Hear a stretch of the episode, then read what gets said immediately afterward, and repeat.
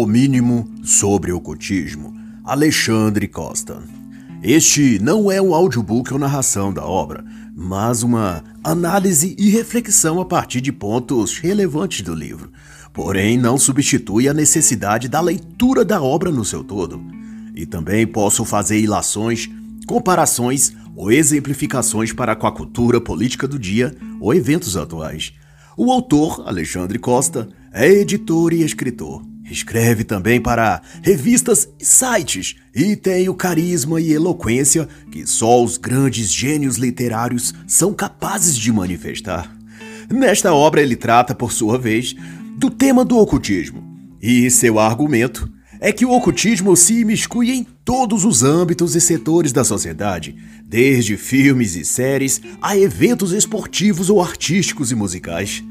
Doravante, sua presença e influência é subestimada, visto que sua apresentação em toda parte e lugar causa a falsa impressão de que o ocultismo não passa de uma moda ou excentricidade sem quaisquer relevância maior no contexto social em geral. Todavia, para Alexandre Costa, essa diluição do ocultismo nas várias práticas e esferas da sociedade é parte de uma estratégia de atuação que visa exercer influência sem ser notada como tal. E essa influência abarca o conduzimento dos gostos, preferências culturais, falas e opiniões, determinações religiosas, etc., para uma espiral de crenças em vocações subliminarmente danosas, maquiavélicas ou propriamente ditas malignas. O autor traz essa explicação nos seguintes termos. Ele vai dizer que uma das principais características do ocultismo é o seu aparente paradoxo, a contradição entre luz e trevas, entre verdade e engano, o que o transforma em uma serpente de língua bifurcada, onde uma ponta é um falso e a outra um verdadeiro. E em sua atuação incentiva a rebeldia de um lado e do outro reprime e incentiva o contrário. Nas palavras de Alexandre, esse mecanismo paradoxal e enganoso, que costuma se apresentar na maioria das crenças ocultistas, oferece a oportunidade de perceber sua artificialidade. É comentado também pelo autor que o aspecto aparentemente materialista da sociedade moderna causa a impressão de que o mundo, na prática, é superficial demais para que aspectos místicos tenham alguma influência na vida das pessoas. Todavia, essa postura acaba nublando a percepção de muitos quanto à real influência do ocultismo e misticismo no mundo. E fato é que essa mentalidade determina também uma ausência de resistência mental da parte do público em geral, visto que não enxergam o ocultismo como ameaça. Daí o perigo moral, ideológico, religioso ou cultural não seria por eles visto. Se não veio o problema, então também não vou procurar lidar com ele. É essa a questão. E, para tanto, aproveito então para indicar a leitura da obra Desmascarando o Ocultismo, de Cindy Jacobs, onde ela dá a conhecer um pouco mais a abrangência do ocultismo e de algumas de suas facetas modernas, ou menos que se tornaram moda cultural, como tarô, horóscopo, magia. Ela também traz alguns símbolos ocultistas e seus significados. Dentre as mais variadas possibilidades de interpretação ou definição do tema, dá para simplificar o entendimento do que vem a ser o ocultismo, pela premissa de que se trata de uma forma de atuar e crer, mediante invocação ou práticas de simbolismo mágico, na possibilidade de manipular as forças sutis da natureza.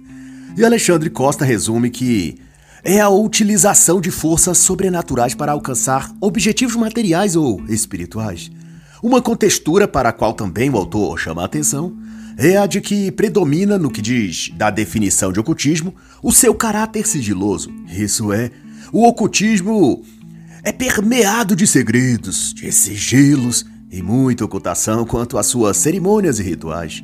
E para o autor, isso se deve a que, se todas as suas práticas ou segredos viessem a público, causaria reprovação e perplexidade, dado que muitas delas são criminosas ou imorais. E nesse particular, creio que vale a pena ver a obra Esoterismo e Magia no Mundo Ocidental, de Drake Kinney. Essa obra dá a conhecer algumas das práticas ocultistas pela ótica dos próprios ocultistas. É também relevante, conforme destaca o autor, a relação do ocultismo e suas práticas e acepções ao poder formal ou político, as esferas de poder que atuam formalmente na sociedade, o jurídico, o legislativo e toda a esfera que se entende por cultural e social. Merece também um olhar mais atento que o ocultismo possui dois enfoques: o esotérico com X e o esotérico com S. Com X se refere à sua dimensão externa, sua camada pública e visível, que, como é o propósito, é vendida para consumo geral das massas e de então, sem aqueles conteúdos verdadeiramente maléficos e influenciadores. A outra parte, a esotérica com S, diz respeito ao que está em segredo, revelado a partir de camadas ou círculos que vão se tornando ainda mais seletivos e estreitos, onde a cada patamar de profundidade, menos pessoas têm acesso. Na linguagem ocultista é chamado de anel dentro de anel, ou círculo dentro de círculo. Em tese, esses segredos revelados apenas a iniciados e a escolhidos dentre os iniciados seriam aqueles capazes de dotar o indivíduo de habilidades mentais, mágicas e intelectuais para manipular as forças visíveis e invisíveis da política, da cultura e do próprio mundo místico, ou dos espíritos, ou como quer que se chame. Os ritos, os símbolos e a linguagem aparelhada, diz o autor, servem para esconder o verdadeiro significado de códigos e ditames que contém o esoterismo, com S, dentro do ocultismo. Isso posto, vale ressaltar que em toda a história das sociedades humanas, o ocultismo foi e é sempre presente. Desde a Babilônia, Antigo Egito ou mesmo a Grécia e Roma, todas tiveram forte conexão com o misticismo. A consulta aos mortos, a adivinhação ou a invocação de deuses ou seres sobrenaturais. Tudo isso foi prática comum em todas as eras humanas, e mesmo aquelas sociedades ditas racionais ou devotadas às leis ou à razão, também essas possuíam sua cota de ocultismo e misticismo. O Código de Hammurabi, por exemplo, um dos primeiros registros ordenados de leis, tem em sua abertura o dito que o sexto rei da primeira dinastia babilônica teria sido orientado pelos deuses na missão de trazer justiça celestial para os mortais. E assim os romanos, hititas, etruscos, assírios, todos deram-se às práticas de rituais de sacrifício, em que órgãos internos dos animais eram lidos com a intenção de determinar a sorte e o destino das pessoas. Vikings e celtas, por exemplo, tinham até rituais de sacrifício humano. O ocultismo, portanto, traspassou as épocas e trouxe aos nossos dias e civilizações atuais práticas místicas ocultistas, disfarçadas de festas e celebrações ditas tradicionais ou culturais, como Halloween, que estudos o apontam como derivado de um ritual ocultista antigo chamado Samhain. E Alexandre Costa reforça que práticas, ritos e adereços em geral do ocultismo das antigas civilizações foram introduzidas através de seitas e exercícios místicos, como o yoga, na cultura e sociedade moderna ocidental. Ele aponta a década de 1950 como demarcatória no que tange ao abrir o Ocidente para essas práticas e crenças, a chamada contracultura. Deu ela início a uma mobilização social e cultural com motivações políticas de promover uma deterioração dos valores familiares cristãos e até intelectuais no Ocidente. Dado a vasta abrangência do tema e relação do ocultismo e o poder político e cultural, deixo então a recomendação das obras Poder Oculto que Governa os Mundos, de Giorgio Galli, e a História Secreta da Política Ocidental, de Gary Lachman. Desde sempre, é fato notar, as cortes de reis e imperadores sempre contaram com os serviços espirituais de magos e adivinhos, o que mostra a relação da política e do ocultismo e na política ocidental, grande parte, para ser modesto, dos líderes políticos estão assessorados por membros da maçonaria, por exemplo. Sejam reis, nobres, juízes ou banqueiros, nenhum esteve ou está imune à influência dessa rede ocultista, que é estendida sobre o mundo.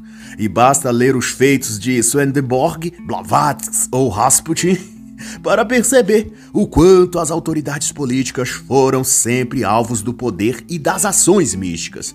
Adolf Hitler é também a prova de que, mesmo na era moderna, o ocultismo continua a abraçar as lideranças políticas e a determinar as decisões desses líderes e chefes políticos.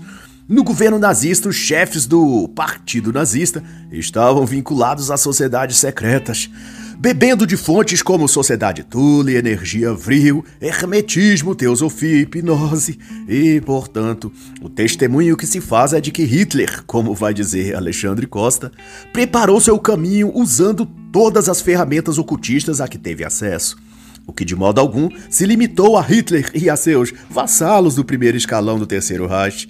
Os mesmos hábitos ocultistas também pôde ser visto no líder chinês Deng Xiaoping, que, segundo estudiosos do ocultismo, antes de tomar uma decisão importante, pedia conselhos a um xamã chamado Tungar Tzihar. A história também registra práticas ocultistas declinadas por Roosevelt, presidente americano, Benjamin Franklin, cientista, inventor, pai fundador e primeiro embaixador dos Estados Unidos em França. E além desses, também Bill Clinton e sua esposa já declararam que tinham conversas com Eleanor Roosevelt e até Elvis Presley em sessões ocultistas. Ronald Reagan, também ex-presidente americano, afirmou igualmente que consultava a astrologia como ferramenta no quadro político. E para não esquecer o Brasil, o ex-presidente Fernando Collor, segundo sua esposa, praticava rituais de magia negra em Brasília. E o próprio místico João de Deus era regularmente consultado por ministros do STF também pelos ex-presidentes Lula e Dilma Rousseff, e até Hugo Chávez e Bill Clinton. Hum. E na arte e cultura não é diferente. O ocultismo também fora sempre um elemento de influência na música, cinema, arquitetura e artes em geral. Na obra Hollywood Esotérica de Dre Dyer, qual deixo indicação, ele descreve como letras de música e cenas de filmes estão repletas de ocultismo e de rituais ocultistas de forma codificada, ele chega a dizer que o cinema possui intrínseco uma dimensão esotérica e representa de muitas formas um tipo de império oculto, comparado à antiga Babilônia. Ele cita, por exemplo, o afamado De Olhos Bem Fechados, estrelado por Tom Cruise e Nicole Kidman em 1999, e diz que o enredo do filme refere-se a um baile ritual ou cerimônia mística desde a época renascentista na Europa, que trata-se de um evento ocultista de magia cerimonial e magia sexual. A arte cinematográfica de Hollywood, diz ele, é um limiar do ocultismo. De todo modo, no seu todo, a cultura tem sido uma rede a arrastar as massas para dentro do ocultismo, e uma das pretensões disso é impor uma nova ordem social, mediante a corrosão dos elementos religiosos e espirituais, que no caso do Ocidente é predominantemente cristão. Dito de maneira mais simples, o Ocidente se fundamentou em valores cristãos, e para estabelecer outra ordem é necessário derruir esses valores e costumes advindos da fé cristã, aqueles que tocam a questão da família, feminilidade e masculinidade, criação de filhos, moralidade. Por isso, ao injetar elementos ocultistas do misticismo oriental, ou até declaradamente luciferianos, intenta-se por meio da cultura, como cinema e música, corroer a ordem vigente e reconfigurá-la. E Alexandre Costa usa o termo cavalo de Troia para se referir a todo o esquema de mistificar a sociedade, fazê-la afastar-se de suas bases morais cristãs e familiares. E por certo, Quanto mais as pessoas vão se tornando ocultistas, gnósticas, panteístas ou essas coisas, mais vazias, frustradas, depressivas, infelizes e revoltadas se tornam. A questão é que não relacionam esses comportamentos e mentalidade ao fato de aderirem a essas crenças ocultistas. Acham que a causa de seus sofrimentos psíquicos e existenciais e estão na política, na forma de governo, no sistema econômico, na ordem mundial, ou em aspectos socioculturais, como o que chamam de patriarcado, racismo estrutural, blá blá blá blá blá.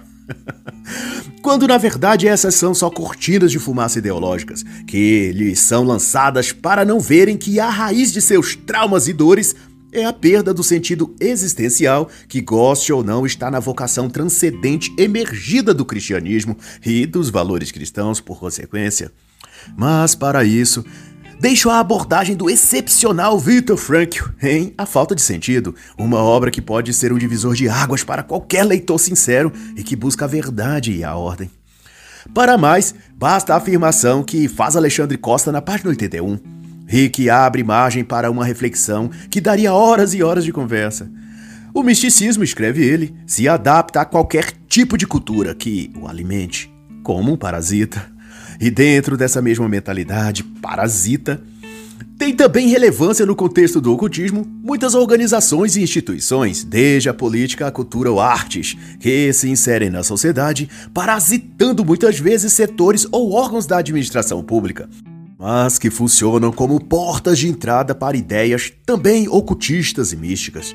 Exemplo bem claro são algumas ONGs ligadas ao ambientalismo, agências cujo escopo formal de atuação demandam questões indigenistas, de ativismo climático, etc., mas que, para além disso, imergem quem quer que possam atingir em pressupostos e mentalidades pseudo-mística, dando apresentação a cultos panteístas e eventos de adoração à natureza, usando inclusive linguagem e simbolismo místico religioso, como mãe Gaia, pan isso, pan aquilo, expressão que denota as antigas divindades ligadas à natureza, Gaia e Pan. E do ponto de análise do autor, tudo isso que vem do misticismo ocultista se torna atraente porque dá aos indivíduos a possibilidade de aderirem a uma crença e prática sem terem de abrir mão de seus vícios e condutas particulares. Ou seja, podem acrescentar tudo o que queiram sem ter de abrir mão ou renunciar a nada. As crenças ocultistas são elásticas o bastante para simplesmente abranger tudo o que seu proponente quiser e desejar. O misticismo oferece um cardápio com todos os gostos, vai dizer Alexandre Costa. Ele possui uma essência sincrética, onde se incrusta tudo e qualquer padrão, onde qualquer subjetividade pode ser nele encaixada.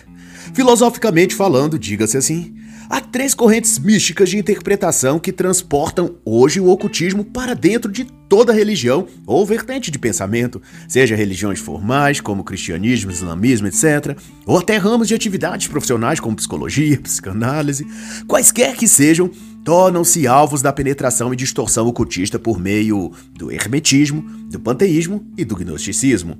Esses três pontos se inserem nas religiões tradicionais em tratamentos médicos ou psicanalíticos, no sistema de ensino ou o que quer que seja, e vão corrompendo e distorcendo a forma tradicional daquilo até transformá-lo numa outra coisa. Vede que toda grande religião possui já uma versão ou categoria gnóstica instalada dentro dela. No cristianismo não está assim tão bem demarcado, mas vez ou outra aparecem formas excêntricas ou inclinações teológicas extra-bíblicas. no judaísmo tem a cabala como destaque místico, no islã o sufismo, e assim o elemento ocultista é espalhado de dentro para fora, buscando reconfigurar a identidade padrão daquela religião até transformá-la em outra coisa. A base que liga todas essas inclinações místicas será, no entanto, o conceito de gnose, de que há algo por se revelar, um conhecimento ou sabedoria antiga, guardada e agora revelada a algum escolhido, ou um grupo de escolhidos. A ideia geral será de que aquela religião ou doutrina ou filosofia foi corrompida no decorrer dos anos e seus verdadeiros segredos libertadores precisam agora ser resgatados Aí uma chave mística de sabedoria teria sido concedida a algum guru, xamã ou sacerdote de alguma antiga ou ancestral linhagem de sábios. Mas seja como for, esses conceitos e pressupostos vão se estendendo e abrangendo todo tipo de visão, pensamento ou filosofia, até abarcar todas as seitas e ideologias e depois ser homogeneizada como uma massa de bolo e servida em forma de cultura através de filmes, música, telenovelas e programas de TV. E desse ponto terá já forjado mentes e corações e ajudado a configurar a mentalidade também de políticos, de artistas e da classe falante da sociedade.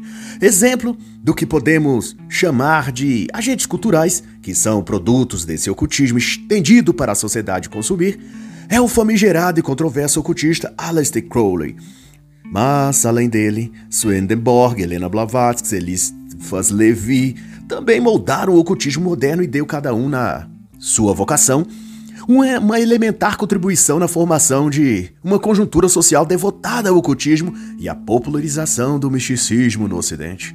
De Crowley veio o telema, uma seita ocultista baseada no livro da lei, ditado pela entidade Ewas. E desse veio um conjunto de ensinos ocultistas que atraiu e influenciou a cultura pop na Europa e Estados Unidos desde em vida até os anos que se seguiu a sua morte, os anos 1950 e 1960. Suas ideias, ensinos e até sua imagem estamparam disco, filmes, livros, como dos Beatles, Ozzy Osbourne e até Raul Seixas no Brasil. Assim, diante do exposto, é possível fomentar que o ocultismo, em suas manifestações místicas, tende a reunir e agrupar ideias e sentimentos, e também pessoas em torno de um projeto maior chamado Nova Ordem Mundial. E embora a conotação política desse projeto, tudo corrobora a crer que uma também nova ordem religiosa global está a ser formada. E é visível que esse arranjo religioso global terá face e alma mística, ocultista, globalista e utópica.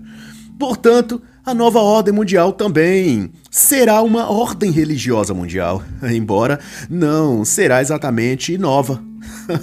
será aquela mesma e velha já apresentada pela serpente no jardim do Éden, a do fruto mordido que revela o bem e o mal, o conhecimento pleno. e assim encerra a análise da obra O Mínimo sobre o Ocultismo, de Alexandre Costa.